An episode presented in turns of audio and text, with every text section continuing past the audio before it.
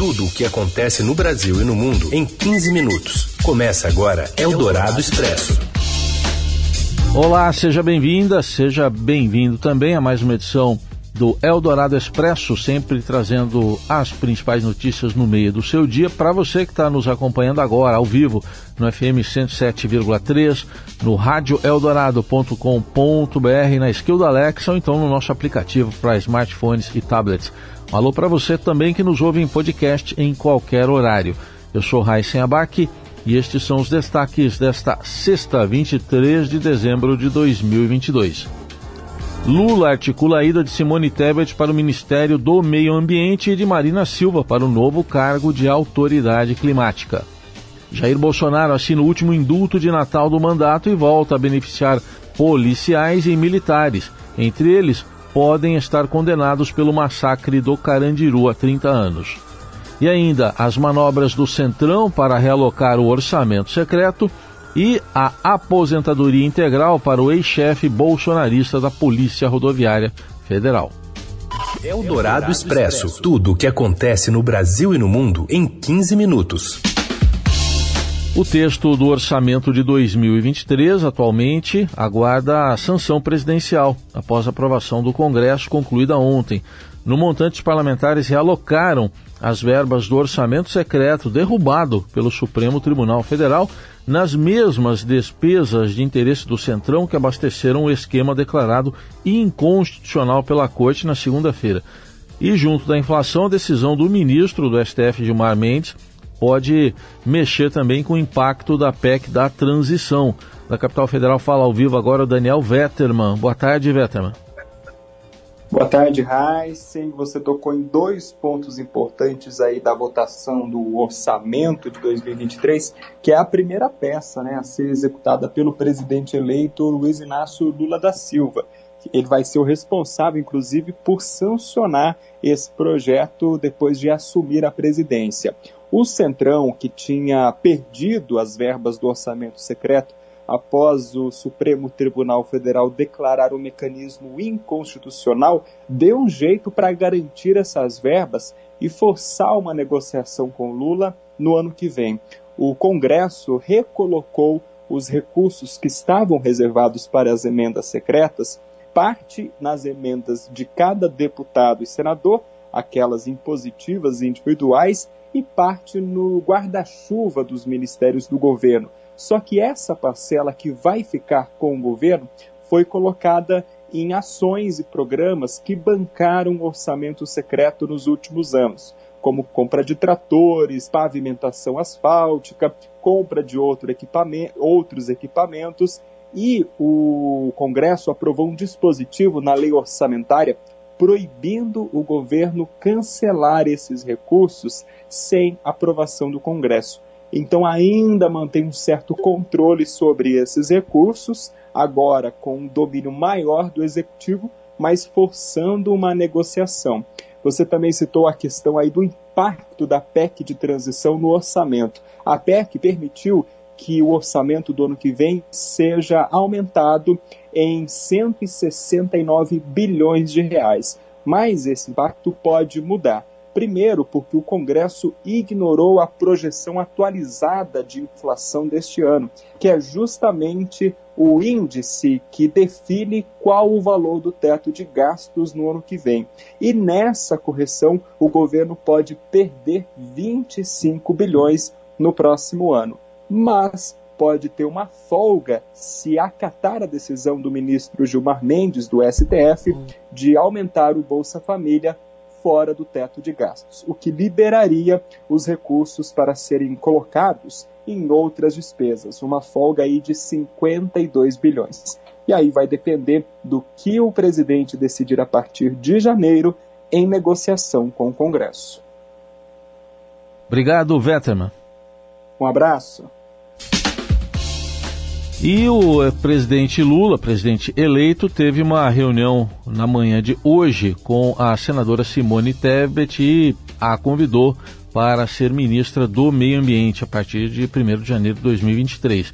Eles se reuniram nesta sexta no hotel onde o presidente eleito está hospedado em Brasília. Mas a definição ainda depende de uma conversa que Lula pode ter ainda hoje com a ex-ministra do Meio Ambiente, senador e ex-senadora e agora deputada federal eleita Marina Silva. É, de acordo com a, a, as informações que chegam de Brasília, Lula ofereceu o cargo para Simone Tebet, mas ela ponderou que gostaria de saber também o que pensa a respeito Marina Silva, senadora que também estava cotada para assumir o Ministério do Meio Ambiente. Se Marina não der o aval, Simone Tebet pode acabar sendo anunciada, como num plano B, como ministra das cidades. E o Ministério da Cidade está entre os 16 ministérios que o presidente eleito ainda deve anunciar na semana que vem. Para Marina Silva seria oferecido um cargo que vai ser criado de autoridade climática vinculado à presidência da República e depende ainda de uma conversa que pode ocorrer ainda nesta sexta-feira entre Lula e Marina Silva. A reunião entre Lula e Simone Tebet, portanto, foi inconclusiva, mas caminhou na direção de um convite para a senadora assumir o Ministério do Meio Ambiente. E o presidente Jair Bolsonaro ah, aliás, daqui a pouco eu vou dar essa informação do presidente Jair Bolsonaro. Agora sim, vamos trazer. O presidente Bolsonaro assinou nesta sexta-feira o decreto de indulto natalino, publicado no Diário Oficial da União.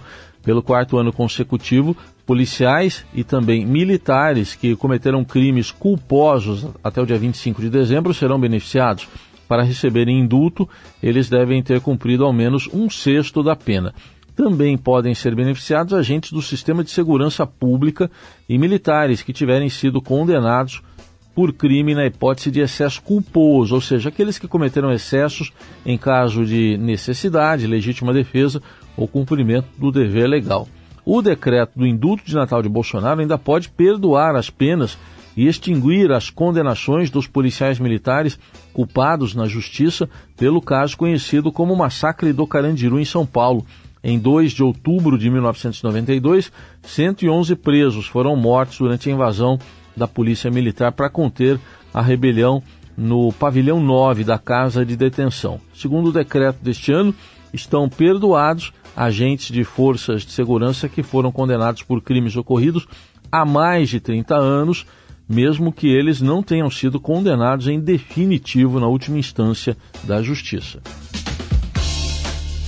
A Polícia Rodoviária Federal concedeu aposentadoria voluntária a Silvinei Vasques, recém-exonerado da chefia da corporação. Ele é réu por improbidade administrativa e alvo de investigação por suposta prevaricação. Silvinei tem 47 anos, ingressou na PRF em 1995 e deixa, portanto, a corporação aos 27 anos de carreira de policial rodoviário federal. A informação consta de portaria publicada no Diário Oficial da União nesta sexta-feira.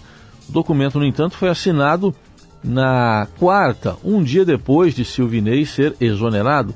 A portaria é inclusive assinada pelo diretor de gestão de pessoas da PRF, Marcos Alves Pereira. A aposentadoria de Silvinei é integral, ou seja, ele segue recebendo o mesmo salário de quando estava na ativa. Aliado do presidente Jair Bolsonaro, Silvinei é acusado de improbidade administrativa e uso indevido do cargo para beneficiar a candidatura do chefe do executivo nas eleições de outubro. O Brasil perde milhares de leitos pediátricos nos últimos anos, a maioria no SUS. A repórter especial de saúde do Estadão, Fabiana Cambrícoli, traz as informações. O Brasil perdeu nos últimos 17 anos mais de 18 mil leitos pediátricos. Isso representa uma queda de mais de 25% no número total de vagas hospitalares para crianças. A maioria desses leitos foram fechados no SUS, mas a rede privada também teve uma queda. Segundo especialistas, a primeira razão que explica esse fenômeno é que nas últimas décadas nós tivemos políticas de combate à pobreza, principalmente de vacinação em massa, que fizeram que algumas doenças fossem erradicadas e com isso a demanda por internações infantis caísse. Mas essa não é a principal justificativa dos especialistas para essa redução. Eles dizem que o principal problema é o subfinanciamento mesmo do sistema de saúde. Tanto o governo federal quanto as operadoras de saúde não estariam pagando os hospitais né, devidamente por esses leitos. Então, os leitos de pediatria acabam sendo deficitários, eles não dão retorno do investimento para quem atua nesse campo. Diante disso, por mais que essa queda né, de doenças ao longo dos últimos anos justificasse a redução de leitos pediátricos, não era para ter sido fechado tantos leitos. Né? Então, essa é a reclamação dos especialistas. E eles dizem que com isso, as unidades de emergência, como as UPAs, acabam ficando mais lotadas, porque pessoas que não conseguem leitos hospitalares acabam procurando essas UPAs, e as pessoas, as crianças que precisam de procedimentos eletivos, como cirurgias, acabam ficando muito mais tempo na fila de espera, porque não tem leito para que elas possam fazer esse procedimento. Esse levantamento foi feito pelo Conselho Nacional de Secretários de Saúde a pedido do Estadão, com base em dados do Ministério da Saúde, e os detalhes estão em reportagem do Estadão. Governador eleito de São Paulo, Tarcísio de Freitas, vai ao presidente eleito Lula em busca de convencer o governo federal a manter o leilão do Porto de Santos. Mais informações vêm agora de Brasília com André Borges. Boa tarde, André. Boa tarde, Heisen e ouvintes da Rádio Dourado. A gente segue em Brasília acompanhando as primeiras movimentações do governo Lula e eu conversei com o novo ministro de Portos e Aeroportos, Márcio França, para falar um pouco sobre as medidas que serão tomadas nesta pasta. E ele disse o seguinte, ó, que vai paralisar o que estava em andamento sobre o processo do leilão do Porto de Santos, uma licitação aí que seria a segunda maior oferta e privatização do governo Bolsonaro, né, que fez nesse ano já a oferta de ações ali privatização da Eletrobras. É um projeto que foi tocado aí diretamente pelas mãos do governador eleito de São Paulo, Tarcísio de Freitas, e que agora, claro, né, como governador governador tem todo interesse em ver esse projeto aí de fato nascer. O que eu apurei com fontes desse novo governo paulista é o seguinte: o Tarcísio vai procurar diretamente para fazer uma conversa tete a tete, se assim for possível, com o presidente Lula e também com o próprio ministro Márcio França para poder tentar reverter, tratar desse assunto. Ele acredita que explicando tecnicamente o que se pretende fazer ali no processo de Santos, que é o segundo maior complexo aí da América Latina, né? Portuário, o maior do Brasil, por ali passa mais de um terço, cerca de um terço das riquezas que entram e saem do Brasil passam por Santos. É uma influência enorme na economia e que estava em vias realmente de ser leiloado. O governo Lula, ele apesar dessa pecha toda que existe de ser estatizante, a gente precisa lembrar, tanto o governo Lula quanto o governo Dilma, que lideraram aí boa parte das concessões, não só de estradas, como também de portos e de aeroportos, né, que foi um processo que teve andamento, continuidade com o ex-presidente Michel Temer e com o próprio Tarcísio ali dentro do governo Bolsonaro. Você ouve Eldorado Expresso. Seguimos com as principais notícias do dia. Após recusar nova proposta apresentada pelo Tribunal Superior do Trabalho e decidir por manter a greve, o Sindicato Nacional dos Aeronautas continua com paralisações nos aeroportos do país nesta sexta-feira. De acordo com a atualização mais recente feita pela reportagem do Estadão, entre os nove aeroportos nos quais estavam previstas paralisações, foram registrados três atrasos em Congonhas, seis no Santos Dumont, no Rio de Janeiro, dois em Brasília, um em Fortaleza, um atraso em Porto Alegre, dois atrasos em Confins, Belo Horizonte, e um em Guarulhos, além de voos cancelados em Congonhas, no Santos Dumont, Porto Alegre e Confins. Os aeroportos Rio Galeão e Viracopos, em Campinas, não registravam atrasos ou cancelamentos. Parte dos tripulantes eh, cruzou os braços por duas horas diariamente, desde segunda-feira, sempre das seis às oito da manhã, para reivindicar aumento real dos salários e melhores condições de descanso. Por conta da greve, a orientação dos aeroportos é de que os passageiros entrem em contato com as companhias aéreas para confirmar o status dos voos. E ainda sobre os deslocamentos para o Natal, a pista da rodovia dos Tamoios, que vai ao litoral norte paulista, é liberada após 13 horas de interdição e congestionamento. José Maria Tomazella traz os detalhes. A pista de descida da rodovia dos Tamoios, principal acesso ao litoral norte de São Paulo, foi liberada ao tráfego no final da noite desta quinta-feira. A pista ficou 13 horas interditada por risco de deslizamento devido às chuvas das 10 horas da manhã, quando o trecho da serra foi interditado, até as 23 horas, quando houve a liberação, todo o trânsito foi direcionado para as pistas da Serra Nova, em sistema de pare e siga. Houve congestionamento e motoristas relataram espera de mais de quatro horas para iniciar a descida da serra em comboio. Conforme a Agência de Transporte do Estado de São Paulo, o bloqueio da pista antiga aconteceu devido ao excesso de chuva. Quando chove mais de 100 milímetros em 72 horas na região de Caraguatatuba, a pista antiga é fechada como medida de segurança. A melhora nas condições do tempo possibilitou a reabertura da estrada. Na manhã desta sexta-feira, o trânsito já fluía de forma intensa, mas sem congestionamento em toda a extensão da Tamoios. Na Rio Santos, que também foi interditada devido às chuvas, entre Ubatuba e Paraty, o trânsito agora está normal. O alerta para chuvas, no entanto, permanece em vigor em todo o litoral de São Paulo. É nosso! Exclamação, escreveu assim a Laís Gotardo. O gol mais bonito da Copa é do Brasil.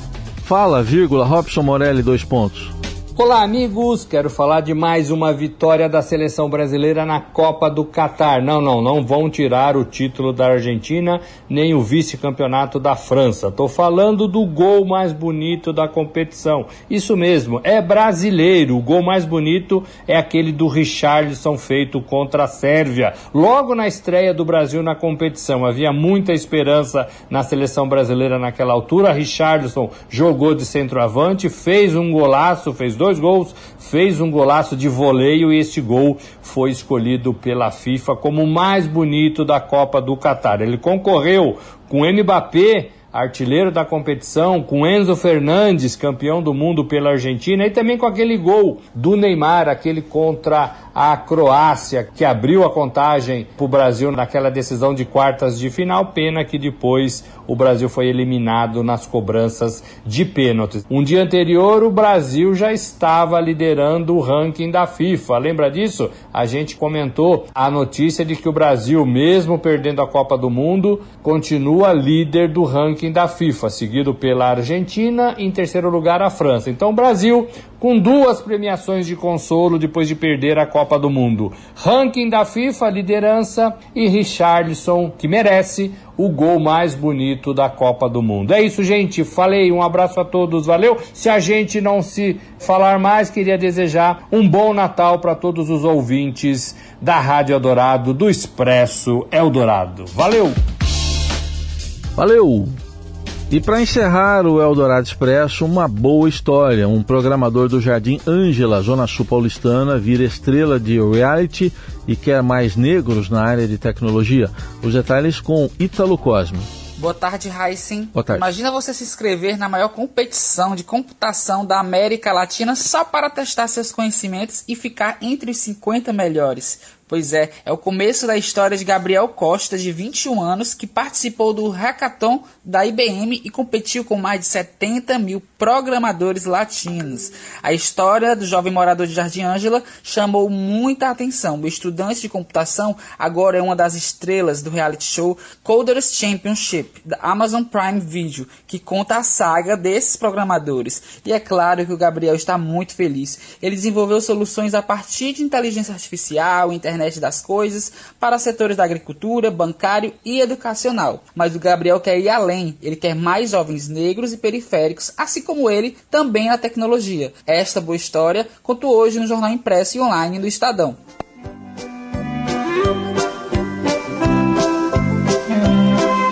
Legal terminar assim o último Eldorado Expresso antes do Natal com o Dennis Williams nos colocando aqui uma música natalina para a gente ficar nesse espírito e a gente, nós todos aqui, o Denis, eu, a Laís Gotardo, também o Moacir Biasi, deseja para você, todos nós desejamos para você um Feliz Natal.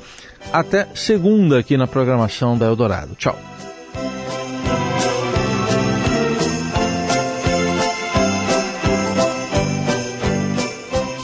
Você ouviu Eldorado Expresso tudo o que acontece no Brasil e no mundo em 15 minutos.